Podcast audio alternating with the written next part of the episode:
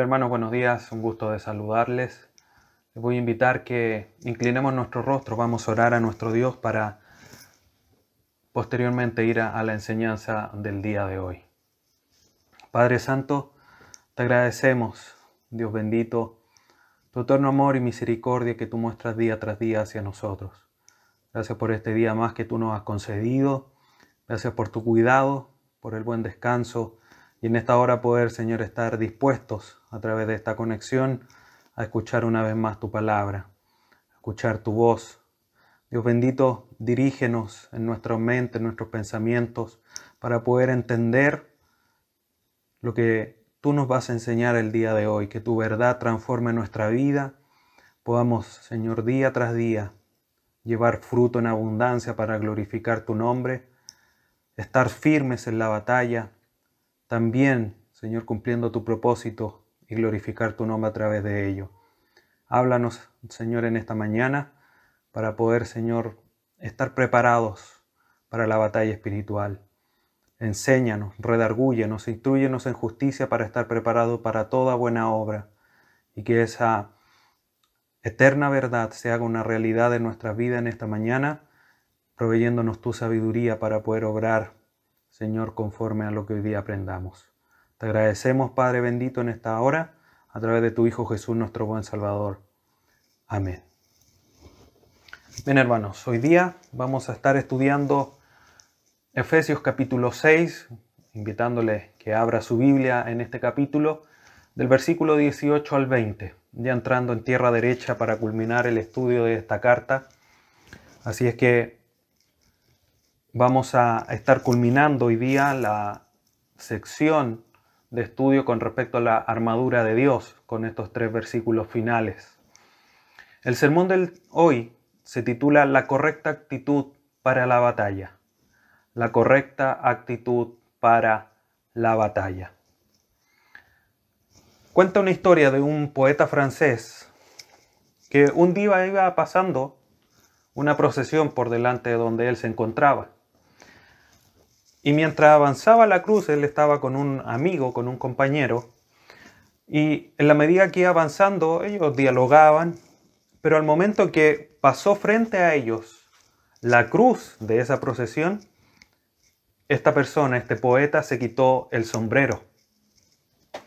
Su amigo, su compañero, le pregunta, ¿os habéis reconciliado con Dios? le dice él. A lo que él responde, no, Simplemente nos saludamos, pero no nos hablamos, fue la respuesta de él. Una historia particular o una anécdota de alguna manera particular. El problema, hermanos, es que hoy día muchos creyentes hacen lo mismo. Nunca tienen una charla, una conversación prolongada con nuestro Dios Padre. El Dios y Padre y Señor Dios y Padre de nuestro Señor Jesucristo, como dice Efesios capítulo 1. Nunca dialogan con Él. Y ese es obviamente el fin o lo que es de manera sencilla la oración. Dicho de otra manera, solamente hay cristianos que se sacan el sombrero, pero nunca oran al Señor. Solamente lo saludan, pero nunca conversan. Hoy día vamos a ver cómo es que Pablo nos llama a esta reflexión profunda con respecto a la oración. Dios nos ha mandado a través del estudio de los últimos versículos a tomar y a vestirnos de toda la armadura de Dios, del cinto, la coraza, las sandalias, el escudo, el casco, la espada, estos seis elementos que ya hemos estudiado. Debemos de tomarlos y vestirnos porque es el mandato de Dios para nuestra vida. Y al hacerlo, al tomar estos elementos y al vestirnos, estamos poniéndonos en sumisión porque es un mandato de parte de Dios hacia nosotros. Y es una muestra de ese sometimiento que debe haber al mandato de Dios, a su palabra. Pero además de eso, queridos hermanos, hay una demostración aún mayor en sumisión a lo que Dios nos manda, que es que nosotros debemos de entender para poder hacer esta demostración mayor que estamos en una batalla. Una batalla que es ardua, que es difícil, que es de otro carácter, de otra naturaleza. Y que la única posibilidad de poder batallar de manera eficaz y llegar a la victoria es tomando lo que Dios nos provee para la batalla. El no hacerlo es una muestra de orgullo y de insensatez. Y esta muestra mayor de sumisión, una muestra sublime de sumisión a Dios es la oración. Ponga atención a esta ilustración. Si nosotros, estando obviamente en un periodo de guerra o en un ambiente de guerra, pasamos por un puesto de vigilancia militar y alzamos nuestros ojos, pensando que está en altura, por supuesto, y viésemos a los soldados que están en esa posición, obviamente entendiendo que están de guardia, y los vemos durmiendo. O los vemos, no sé, leyendo, o como vemos muchas veces el día de hoy, revisando su celular, nuestros pensamientos rápidamente harían una evaluación de esa actitud. Incluso muchas veces saldrían palabras de nuestras bocas en alusión a esa falta de compromiso en el cuidado o en, en poder realizar esa labor que les ha sido encomendada, que es vigilar. Y podríamos decir muchas cosas. Pero ahora, hermanos, ponte tú en esa situación. Analiza tu vida en esta batalla espiritual. Dios, a través de lo que hemos estudiado, nos ha dicho que estamos en una batalla. Eso no, estamos todos en, esa situación. No hay nadie que se escape. Que esta batalla en la cual todos estamos es de una naturaleza espiritual superior que no se pelea con armas carnales y que estas armas tienen que ser de carácter espiritual porque nuestras propias armas, nuestras propias capacidades nos sirven para batallar y para poder ganar. La única manera de poder llegar a la victoria es a través de apropiarnos de lo que Dios nos provee. Y esto es lo que hemos entendido a lo largo de todos estos pasajes que hemos estudiado. Ahora imagínate tú, entendiendo todo esto, estamos en la batalla. ¿Cuál es la correcta actitud que deberíamos tener? ¿La de estos soldados que estaban en este punto de vigilancia y estaban durmiendo revisando su celular? ¿O deberíamos tener otra actitud? Una actitud no de descuido, sino que de atención Nosotros hoy día debemos de tener, hermanos, una actitud de acuerdo a todo esto que ya hemos aprendido. Y es lo que Pablo le está diciendo a los hermanos en Éfeso y hoy día Dios a nosotros, de que no basta solamente con ponerse toda la armadura, no basta con entender que hay que fortalecerse en el Señor, debemos de tener una actitud apropiada. Por lo tanto, en el pasaje que hoy día veremos, de Efesios 6, del 18 al 20, vamos a ver cuatro todos de la oración para terminar la batalla y estar firmes. Cuatro todos de la oración con el propósito de estar firmes en la batalla, que es el propósito de la armadura.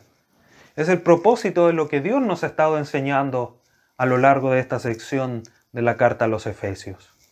Leemos entonces Efesios 6, 18 al 19. Dice así la palabra de nuestro Señor Jesucristo. Orando en todo tiempo, con toda oración y súplica en el Espíritu, y velando en ello con toda perseverancia y súplica por todos los santos. Y por mí, dice Pablo, a fin de que al abrir mi boca me sea dada palabra para dar a conocer con denuedo el misterio del Evangelio, por el cual soy embajador en cadenas, que con denuedo hable de él como debo hablar.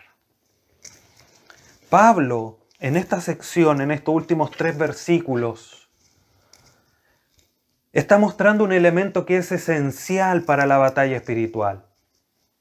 Es cierto que Pablo aquí no lo está asociando a ningún otro elemento de la armadura por medio de alguna metáfora como los anteriores elementos de la armadura. La verdad, la justicia, todo relacionado con alguna parte de la armadura. La oración no es así como Pablo la presenta. Es finalmente un elemento que es vital, que es importante y así lo debemos comprender y que está en estrecha relación, tiene un vínculo muy íntimo e inquebrantable con el resto de todos los elementos de la armadura de Dios. Y nosotros no podemos romper y no podemos tampoco menospreciar esta relación íntima que tienen todos estos elementos con la oración. David Burt dice y comenta respecto de esto, Dice así la cita, es algo demasiado grande y global como para reducirse a la ilustración de una sola pieza. Debe envolvernos por completo e impregnar toda la lucha espiritual, dice David Burt. Por lo tanto, hermanos, Dios ya nos ha hablado claramente y nos ha mandado, como lo mencionábamos recién, a tomar todo lo que Él nos ha dado de manera particular, el último elemento de la armadura era la palabra de Dios, con la cual debíamos nosotros tomar, recibir de parte de Él para hacer frente a los ataques del enemigo. Ahora Pablo de alguna manera está haciendo un giro para completar todo el buen proceso de comunicación que obviamente tiene alguien que está comunicando, alguien, un mensaje y alguien que está recibiendo y que tiene que de alguna manera responder a ese mensaje que está, respondiendo, que está recibiendo. Por lo tanto, ya hemos recibido la palabra de Dios que la espada del Espíritu. Ahora corresponde al hombre completar este ciclo y hablar él hacia Dios. Por lo tanto, la oración es una actividad fundamental para poder desplegar toda la armadura de Dios de manera eficaz tal cual como los soldados deben estar atentos a las órdenes que vengan del comando central para poder hacer frente al enemigo, nosotros debemos de estar en comunicación, debemos de estar en, este traspaso de información para que poder recibir, poder someternos a las instrucciones que Dios nos da. Y es un elemento importante y vital. Lincoln comenta lo siguiente respecto de la oración. Dice él, la oración pidiendo fortaleza a Dios se puede considerar un medio principal mediante el cual los creyentes adoptan la armadura divina y quedan capacitados para mantenerse firmes. Fin de la cita. Pablo, de una manera muy interesante, conecta la oración con todos los demás elementos de la armadura. Gramaticalmente, en el texto hebreo, en el texto griego, perdón, esto es claramente visible, se ve. lamentablemente es algo que perdemos un poco con la traducción. De hecho, en el texto original, el versículo 18 comienza diciendo, con toda oración. Y de alguna manera eso nos ayuda a comprender cómo se conecta con todo lo anterior.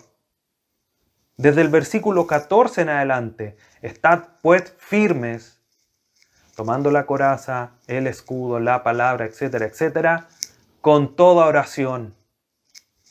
Eso nos ayuda a comprender de mejor manera cómo es que está conectada la oración con todos los otros elementos es el medio, es la vía, como dice Lincoln, para poder tomar toda la armadura de Dios y terminando todo, estar firmes. Además, Pablo no solamente lo conecta, sino que hace un énfasis especial. Ocupa cuatro veces la palabra todo o toda. Lo que pone en realce, en relieve, la utilización de la oración, el vínculo de la oración con todos los otros elementos. Y vamos a estudiar estos cuatro todos el día de hoy, como decía al inicio, el propósito, los cuatro todos de la oración para estar firmes en la batalla. Versículo 18 comienza diciendo, y voy a tomar el orden del texto original, con toda oración y súplica. Nosotros en nuestra traducción tenemos orando en todo tiempo. Entonces vamos a partir con el primer todo, que nos habla de la variedad, con toda oración y súplica. Este, este, estos términos, esta combinación de términos que Pablo utiliza aquí, es frecuente en las escrituras. Lo encontramos, por ejemplo, en Filipenses 4:6, donde Pablo le dice a los hermanos en Filipo, por nada estéis afanosos, dice él, si no sean conocidas vuestras peticiones delante de Dios en toda oración y ruego o súplica con acción de gracias. Esta frase la podemos entender de dos maneras, queridos hermanos. Primero, puede ser entendida solo como una mera repetición para poner énfasis en la variedad, en todas las formas posibles que hay de orar. Y eso obviamente Pablo lo, recalca, lo, lo refuerza diciendo toda oración y súplica. De todas las maneras posibles de comunicarse con el Señor, de todas las maneras que podemos hablar, debemos de comunicarnos con nuestro Dios y hacernos presente ante su trono. Esa es la primera manera que lo podemos entender. Pero también podemos comprenderla a la luz de lo gramatical. La palabra oración, obra de lo general, de la comunicación con Dios, y la súplica como un ruego, como una petición urgente. Entonces podríamos decir que Pablo dice, con toda oración o al orar, haz peticiones. O sea, dicho de otra manera, en la comunicación con Dios, hazle peticiones. Y esto dentro de la batalla espiritual, esta segunda opción tiene mucho sentido. Porque Pablo desde el versículo 10 de Efesios 6 nos viene diciendo, fortaleceos en el Señor y en el poder de su fuerza. Y esto obviamente tiene relación en que debemos nosotros disponernos en una comunicación, como decía recién, con el comando central, de donde vienen las órdenes, de donde vienen los suministros, para poder hacer frente a la batalla. Por lo tanto, debemos estar en contacto, comunicación con nuestro Dios, que es la fuente de nuestra fuerza y de toda la armadura para poder hacer frente a nuestro enemigo. Pero estas dos interpretaciones son aplicables al día de hoy para nosotros, porque debemos hacerlo de manera variada, pero también debemos hacerlo no solamente hablando y manteniéndonos informados, sino que también pidiendo al Señor. Pero aquí hay que tener cierto resguardo, queridos hermanos. William Hendrickson comenta lo siguiente respecto de este, de este todo, de esta primera, de esta primera todo respecto de la oración. Dice él, son muchos los que siempre están pidiendo cosas. Toda su vida de oración consiste en esto. Pero la oración no debe incluir solamente clamores de ayuda, sino también confesión de pecado, profesión de fe, adoración, acción de gracia, intercesión. Fin de la cita. Y esto lo vemos reflejado no solamente entendiendo que estamos en una realidad espiritual de una batalla y que necesitamos la fortaleza de parte de Dios, como recién comentaba, sino que también dice claramente Pablo, con toda oración y súplica de todas las formas posibles, de toda la variedad posible. ¿Cómo esto lo entendemos en la práctica o en la aplicación más diaria como creyentes? Mira hermanos, tú cuando te comunicas con, con alguien o, o conversas con alguien, con algún vecino, algún familiar, incluso entre nosotros mismos, hablamos y nos comunicamos de distintas formas y maneras. Por ejemplo, para desahogarnos, para contar nuestras penas, para hacer planes. Oh, estoy planeando para el verano ir a tal parte, por ejemplo, contando nuestras penas, también nuestras alegrías. Hablamos de otras personas, etcétera, etcétera. Distintos temas de distintas maneras. No hablo de la misma manera cuando me estoy desahogando, contando mis penas, a cuando estoy haciendo planes. Me, me expreso, mis palabras son distintas.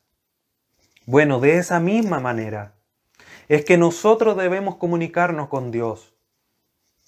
Excluido en todo esto están las vanas repeticiones, porque debemos ocupar toda la variedad de posibilidades para comunicarnos con Dios.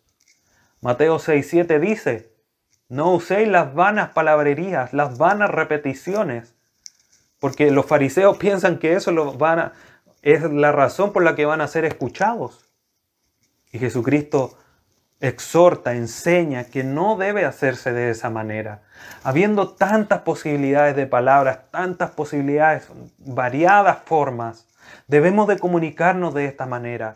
Cuando nos acercamos a Dios, queridos hermanos, debemos de cultivar el hábito de conversar con Dios, de hablar de otras personas, pidiéndole por nuestros hermanos, desahogándonos con Él, contándole nuestras alegrías, haciendo planes con Dios para que Él los confirme si es así su voluntad. Y no de manera robótica, llegar delante de su presencia y recitar el Padre Nuestro, por ejemplo, porque no ese es el propósito del Padre Nuestro, sino que es un modelo. Ustedes orarán así, como un modelo, como una estructura a la cual seguir y apegarse. Pero aún así, en, el, en esa oración que Jesucristo enseña, vemos una variedad.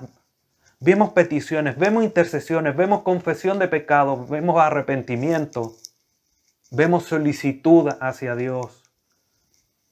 Por lo tanto, debemos cultivar el hábito de hablar de manera variada con el Señor y no siempre decir lo mismo. Esto obviamente, hermanos, es posible solamente a través de ejercitar el buen hábito.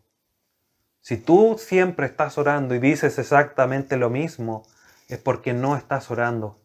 No estás leyendo las escrituras, donde vemos tantas oraciones de distintas maneras. Temas que ya hemos tocado, por ejemplo, Nehemías. En el capítulo 1 del libro, frente al rey, él dice que ora pero es una oración pequeña, quizás rogando solamente de manera interna al Señor que le dé palabras. No, el texto no nos dice qué fue lo que dijo, pero dice claramente que oró, manteniéndose siempre delante del rey. Pero en el capítulo 2 del mismo libro vemos cómo Nehemías desarrolla una oración mucho más extensa, mucho más profunda, y claramente ahí tenemos dos maneras. Tenemos, por ejemplo, el ejemplo de Ana en el primer libro de Samuel, donde su, su hablar parecía de alguien borracho, pero que su corazón estaba derramado delante de la presencia de Dios. Otra manera de orar.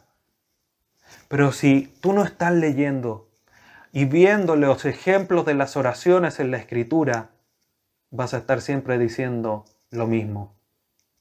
Debemos cultivar este hábito porque Dios nos está mandando para completar toda la armadura con una actitud apropiada de orar con toda oración y súplica.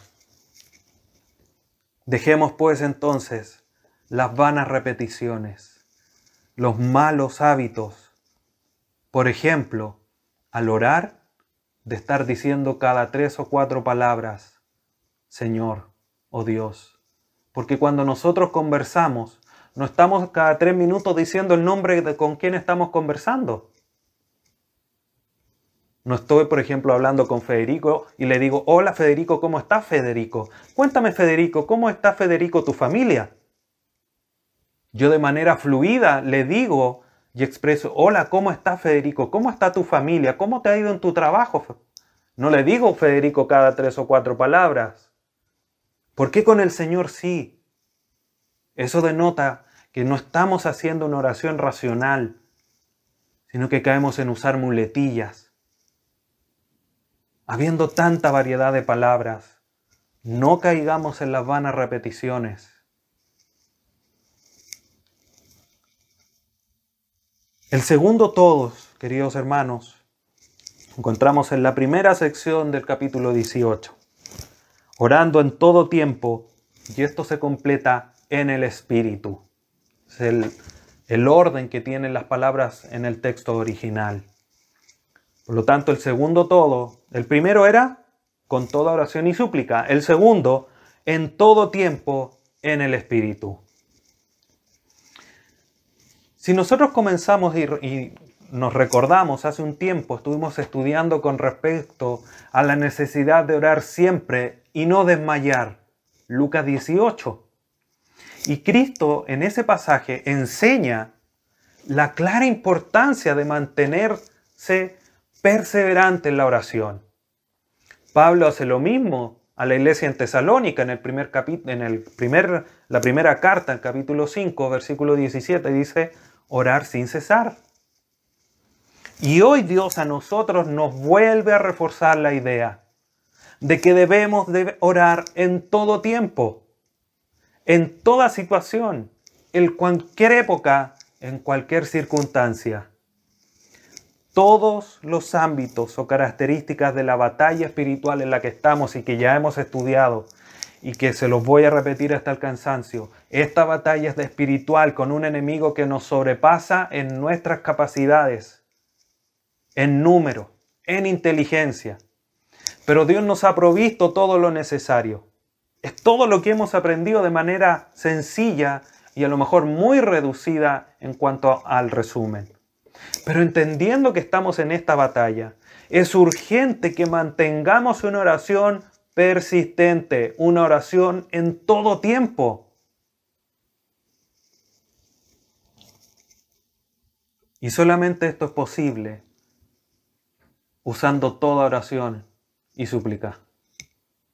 Teniendo tanta variedad, es posible y es fácil mantener una oración. El problema está que la forma no es la difícil, es que nosotros somos los difíciles porque no nos disponemos, porque este cuerpo no le gusta someterse al trabajo de oración.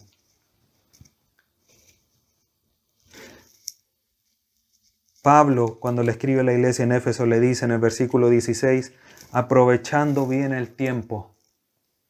Ora en todo tiempo. Eso es, es parte del aprovechar el tiempo. Y no como una mera costumbre, no porque, ah, Daniel oraba en la mañana, mediodía y antes de dormirse o en la noche. Tres veces al día, yo voy a orar tres veces al día.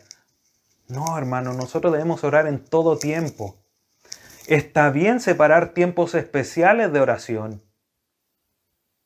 En la mañana, mediodía, en la noche o dos veces al día, dependiendo quizás muchas veces de nuestra realidad laboral. Y está bien hacerlo. Pero nuestra actitud para la batalla tiene que ser que siempre estemos orando. Como el ejemplo de Nehemías. Estaba frente al rey y al mantenerse frente al rey, él seguía orando. Es así como nosotros debemos mantenernos.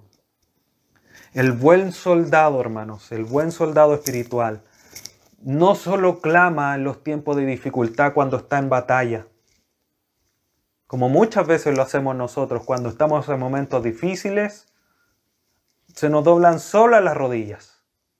Pero cuando pasa un poquito la tormenta, nuestras rodillas se vuelven rígidas, se paralizan. Y el buen soldado no solamente ora cuando sus rodillas se doblan fácilmente, sino que frente a cualquier instancia cultiva el hábito de orar siempre en tiempos de paz, en tiempos de guerra, en tiempos de duda, en tiempos de certidumbre, en tiempos de bonanza, en tiempos de escasez. El buen soldado ora siempre, preparándose para la buena batalla. Porque no sabemos en qué instante va a venir el ataque más preciso o el ataque más feroz de Satanás. Por eso mantiene una actitud de estar preparado siempre. Dejar de orar, hermanos, es entregarse en las manos del enemigo. Es dejar de estar listo. Un día que tú digas, ay, voy a descansar un poquitito porque esta armadura me tiene un poco agotado. Un día es darte por vencido. Es menospreciar la realidad de que estamos en una batalla feroz. Un día es dejar de estar firmes. Y Dios no nos da esa, ese permiso, esa autorización, sino que nos demanda de estar siempre vistiéndonos con toda la armadura de Dios. Debemos cultivar este hábito, debemos aprender a orar en todo tiempo y no de manera humana, sino que a través del Espíritu, dice el versículo, orando en todo tiempo en el Espíritu. Es por medio de Él, no con palabras humanas, no con dichos humanos, no con fuerzas humanas, sino que en el Espíritu. Y esto nos lleva a considerar la realidad de la guerra espiritual. Si estamos batallando una batalla que es de carácter espiritual, es el Espíritu Santo el que nos puede capacitar, es por el medio del cual nosotros debemos de buscar a Dios en oración. Además, no solamente esa realidad espiritual, sino que además es el Espíritu Santo el que nos ayuda en nuestras oraciones, como dice Romanos 8:26, que dice lo siguiente. Romanos 8, 26 y 27 dice, y de igual manera el Espíritu nos ayuda en nuestra debilidad. Pues, ¿qué hemos de pedir como conviene? No lo sabemos, dice Pablo, pero el Espíritu mismo intercede por nosotros con gemidos indecibles. Mas el que escudriña, versículo 27, los corazones, sabe cuál es la intención del Espíritu, porque conforme a la voluntad de Dios intercede por los santos. Es el Espíritu que nos conduce, nos ayuda para poder pedir, interceder bajo, sometido a los pies de la voluntad de Dios. Nosotros, hermanos, debemos estar siempre conversando con Dios, sometido a lo que Él nos ha revelado a través de su palabra. Siempre con la espada del Espíritu en la mano no por nuestras propias palabras, porque nuestras armas no son carnales, sino que son poderosas en Dios para destruir argumentos y llevar todo pensamiento cautivo a Cristo, como lo leímos en la segunda carta a los Corintios.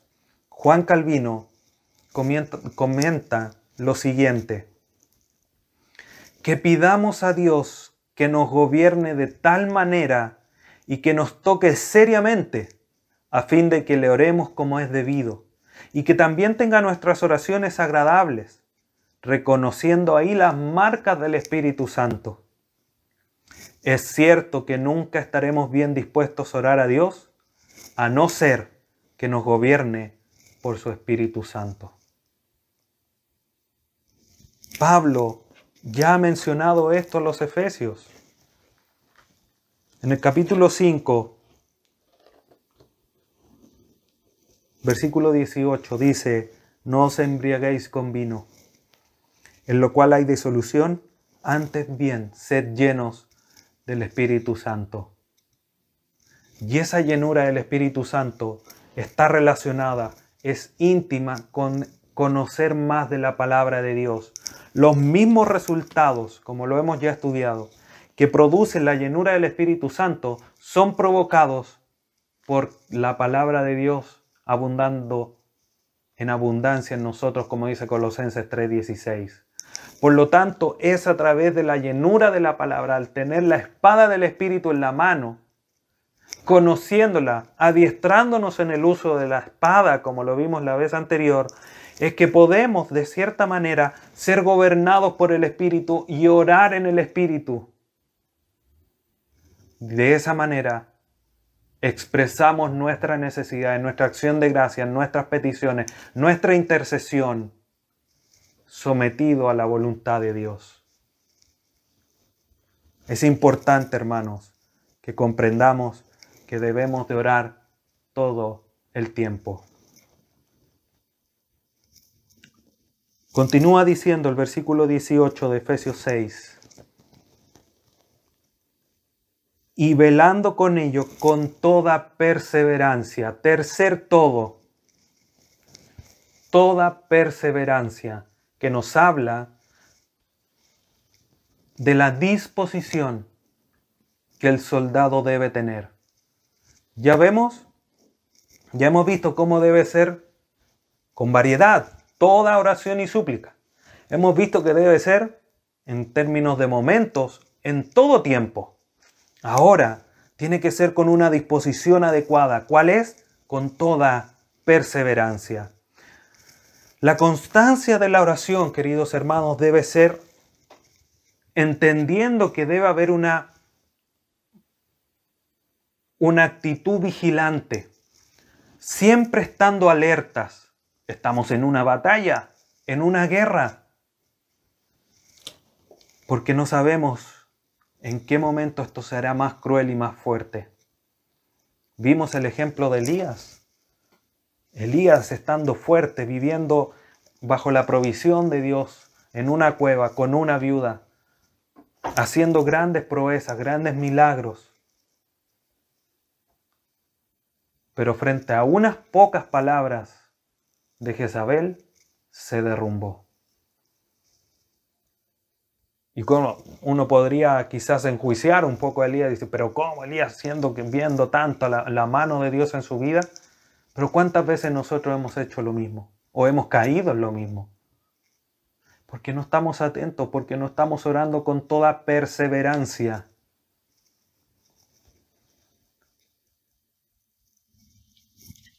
Colosenses 4.2. Esta, esta realidad, hermanos, de orar perseverantemente lo encontramos a lo largo de la Escritura. Marcos 14, Lucas 21, nos hablan de esta realidad en esos, los evangelios, Jesucristo hablando y enseñando respecto al tema. Pero mire lo que dice Colosenses 4, versículo 2. Perseverad en la oración, velando en ella con acción de gracias. Nuevamente Pablo les indica, les enseña, exhorta a los hermanos en Colosa que deben de mantener esta actitud vigilante en la batalla. El propósito de esta oración perseverante y velando en ella es para que cuando el ataque del enemigo venga, nosotros estemos firmes. Si un enemigo nos ataca y nosotros no tenemos idea y no estamos preparados, nos van a votar. Es como cuando los jóvenes o, o cuando jóvenes nos empujaban y no estábamos preparados, nos caíamos. O cuando nos quitan algo de las manos y, nos, nos pillan desprovistos, fácilmente lo arrancan de ellas. Pero si estamos atentos, mirando, observando quién viene por delante, por atrás, soy capaz de reaccionar y mantenerme firme. Me empujan y puedo pasar un pie adelante o me sostengo y no me caigo. Si me van a quitar algo de las manos, no me lo quitan de las manos.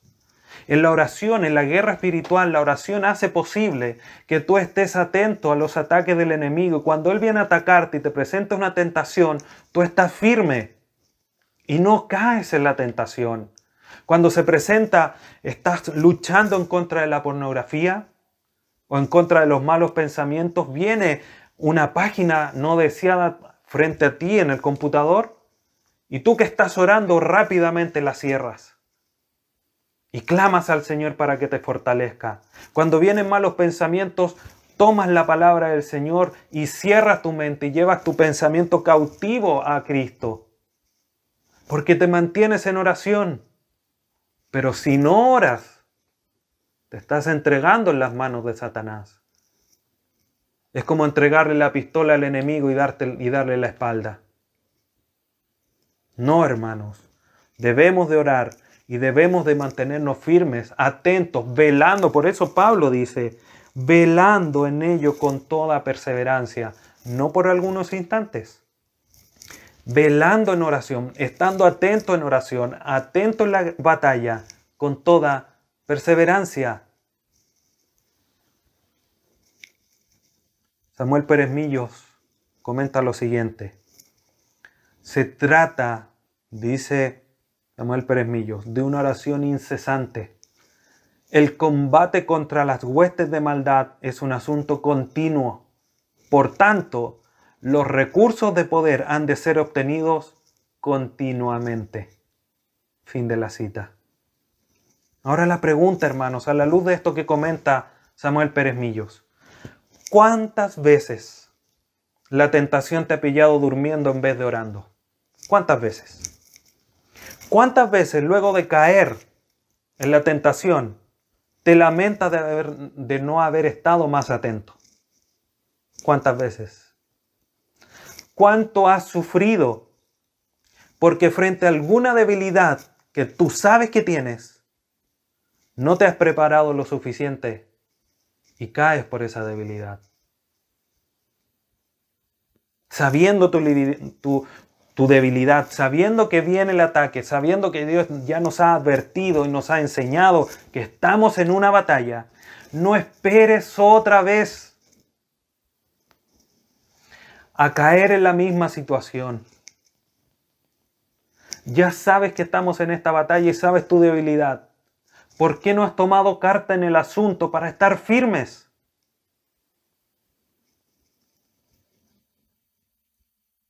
Esperas una vez más a que esto ocurra y vuelven a caer lágrimas de tus ojos.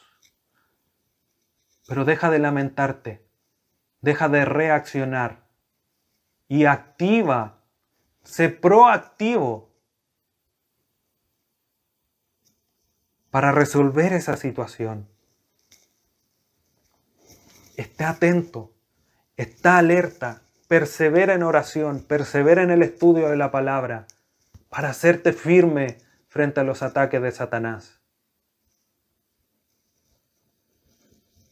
Debemos de orar con toda perseverancia. Volviendo a Efesios 6, al final, en la última parte del versículo 18, encontramos el cuarto y último todo de esta actitud que debemos de tener en la batalla y que nos habla del objeto de la oración. La oración está dirigida a Dios, pero dice, velando en ello con toda perseverancia y súplica por todos los santos. Esta es la última característica. Y es una oración, nos habla de una oración que no debe ser egocéntrica. Yo, yo, yo, es que yo, es que yo necesito, es que yo quiero, es que mi plan o mis planes. Nuestra oración debe ser por todos los santos, por todos los compañeros de milicia, por todo el batallón. Hermanos, para nosotros es fácil, es muy fácil orar por nuestra familia, por nuestros cercanos, por nuestro círculo de amigos más íntimos. Oramos fácilmente por ellos. No es tan fácil orar por todos los hermanos de la iglesia en los cuales yo me congrego. Y aún es mucho más difícil orar por los creyentes que no conozco. Pero notemos el llamado de Dios a través de lo que Pablo nos escribe de que la oración debe ser por todos los santos. John MacArthur comenta, lo más grandioso que podemos hacer por otro creyente o que podemos hacer por nosotros es orar. Es la manera como el cuerpo de Cristo crece tanto en su vida espiritual como en amor. Somos parte de un cuerpo, hermanos. Y debemos de orar por todos. Es importante que seamos activos en buscar la forma, en, en cómo orar por todos. No, no pretendamos, hermanos, después de esto, empezar a orar por todos los creyentes del mundo. Si primero no somos capaces de orar por todos los hermanos que tengo en la iglesia local en la cual me reúno. Y no pretendo ni siquiera orar por los hermanos con los que me reúno, si primero no estoy orando por mí, por mi familia y por mis cercanos. Debo ir dando un paso a la vez. No quieras correr cuando aún ni siquiera estás gateando. Debemos de criar primero el hábito para que para que al orar por firmeza por los demás, yo primero esté firme. Por ejemplo, en lo práctico, ¿te has preocupado de tener una lista de todos los miembros de la iglesia en la cual tú te reúnes? Quizás tú me podrías decir, no, es que son muchos, pastor, no, no, no puedo tener una lista. Bueno, divídelos en grupos. Llora por 10, 15, 20 cada día de la semana. Y así oras en una semana por todos los hermanos que se reúnen contigo en la iglesia local en la cual Dios te ha puesto. Pero no dejes de orar por todos los hermanos. Debemos de orar por los más cercanos primero. Es una realidad que debemos de pedir por todos, incluso aquellos que no conocemos. ¿Sabes por qué? Porque a pesar de que esta batalla es personal, y eso solamente en el sentido de que cada uno está batallando de una manera especial con sus debilidades, y por ese medio obviamente Satanás nos ataca. Pero cada uno de los creyentes que forman el cuerpo de Cristo, de Cristo, está en una batalla. En la misma batalla, pero que en lo personal se hace especial, pero todos en la misma batalla. Tu hermano que también está escuchando esto, que está conectado, está sufriendo batallas espirituales, de angustia, de depresión, de enfermedades, de problemas laborales, de problemas económicos, de dudas de su salvación, de dudas de su carácter. ¿Estás tú orando por tu compañero de milicia? ¿Estás tú suplicando al Señor para que sea fortalecido aquel que es tu hermano y que tú le conoces? Debemos de esforzarnos, hermanos. Cada uno de los que hoy día formamos el cuerpo de Cristo hemos costado la misma sangre de nuestro Salvador en la cruz. ¿Estás intercediendo por aquel que costó la misma sangre que tú?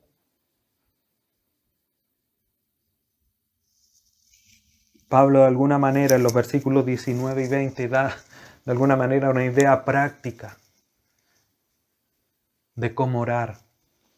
Dice el versículo 19 y 20, y por mí, a fin de que abrir mi boca me sea dada palabra para dar a conocer con denuedo el misterio del Evangelio, por lo cual soy embajador en cadenas, que con denuedo hable de él como debo hablar. Pablo le dice, oren por todos los santos. Y se incluye obviamente dentro de ese gran grupo de todos los santos. Como si hiciera una petición especial por él. Y si bien la oración es, esta oración es especial por él, oren por mí, tiene una implicancia amplia hacia todos, porque tiene un alcance plural en la predicación de la verdad del Evangelio. Pablo está pidiendo que le sea otorgada de parte de Dios palabras precisas para que con libertad y coraje, lo que significa denuedo, valentía, lo que significa, pueda presentar las verdades, el mensaje, el misterio del Evangelio. Este mensaje, como claramente dice, lo había llevado a la cárcel, a estar en cadenas, por ser representante de ese mensaje que Dios le había entregado. Pero no importando el lugar donde estaba, él quería con denuedo hablar de él porque de esa manera debía ser hablado. Pablo entendía, como le dijo a Timoteo en la segunda carta en el versículo 7, Dios no nos ha dado espíritu de cobardía, sino que de poder, de amor y de dominio propio. Él está pidiendo que sus hermanos oren por Él para que Él pueda proclamar la verdad del Evangelio y muchos, todos los santos, incluso que ellos todavía no lo eran, pudieran gozar del beneficio de la predicación del Evangelio. Ahora, ¿cómo aplicamos esto al día de hoy? Tú sabes, hermano, que a mí me gusta hacerte preguntas retóricas para que poder llegar y puedas meditar en esto. ¿Cuánto estás orando por tus hermanos o por todos nosotros para que Dios nos use en la proclamación del Evangelio? ¿Cuánto nos, no han sido vencidos en la batalla de la proclamación del Evangelio por vergüenza, porque no aprovecharon la oportunidad y por otras tantas razones. ¿Estás tú orando por eso? ¿Estás tú clamando por todos los santos? No solamente para ser fortalecidos en las distintas dificultades, sino que también para que puedan de manera fiel proclamar el Evangelio? Nuestra labor, hermanos, es orar por cada uno de los creyentes para que con denuedo, con valentía, sin temor y con sabiduría podamos proclamar el mensaje del Evangelio. Y eso es lo que está pidiendo Pablo. Oren todo el tiempo, con toda oración y súplica, con toda perseverancia, por todos los santos, cuatro todos que deben de caracterizar nuestra oración en la batalla espiritual en la que estamos. Para ir concluyendo, Clinton Arnold dice lo siguiente. La adopción de esta nueva identidad se consigue con el tiempo, al ir escuchando y entendiendo la palabra de Dios, experimentando la obra del Espíritu cuando nos va revelando estas verdades, orando por nosotros y recibiendo la oración intercesora de otros, y estando profundamente conectados con la comunidad cristiana, donde recibimos el, misterio, ministerio regular de la gente a la que Cristo ha dotado para que toque nuestras vidas. Nuestra identidad en Cristo, hermanos, nos lleva a comprender que estamos en una batalla espiritual y que es real, hermanos. Perdón si te lo he insistido tanto durante todas estas enseñanzas, pero es fundamental que entiendas que estamos en una batalla espiritual.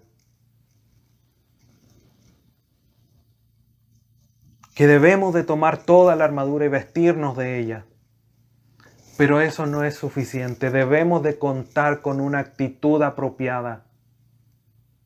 No sacamos nada como el inicio. Saludar a Dios, sacarnos el sombrero, pero no conversar nunca con Él. No basta con levantarse en la mañana y decir, hoy gracias Dios por este día y vamos viviendo el resto del día sin hablar con aquel que nos da todo para nuestro diario vivir. Romanos 8 nos dice que si Él no ha escatimado a su propio Hijo, ¿cuánto no nos dará, no nos dará todas las otras cosas? Y así lo hace de manera fiel, de manera amorosa y bondadosa, a pesar de que nosotros muchas veces ni le dirigimos la palabra. Debemos de, de tener y de buscar, de esforzarnos en tener este hábito de hablar con aquel que nos ha creado. Hoy nosotros tenemos esta nueva identidad. Somos conocidos por Dios y a través de su Hijo podemos llegar de manera libre y confiada ante el trono de gracia. No solamente para encontrar el oportuno socorro, sino que también para agradecer, para alabar a Dios por tanta bondad y misericordia recordándonos que Él nos ha dado toda bendición espiritual en los lugares celestiales, Efesios 1. Razón más que suficiente para ser muy agradecidos día tras día.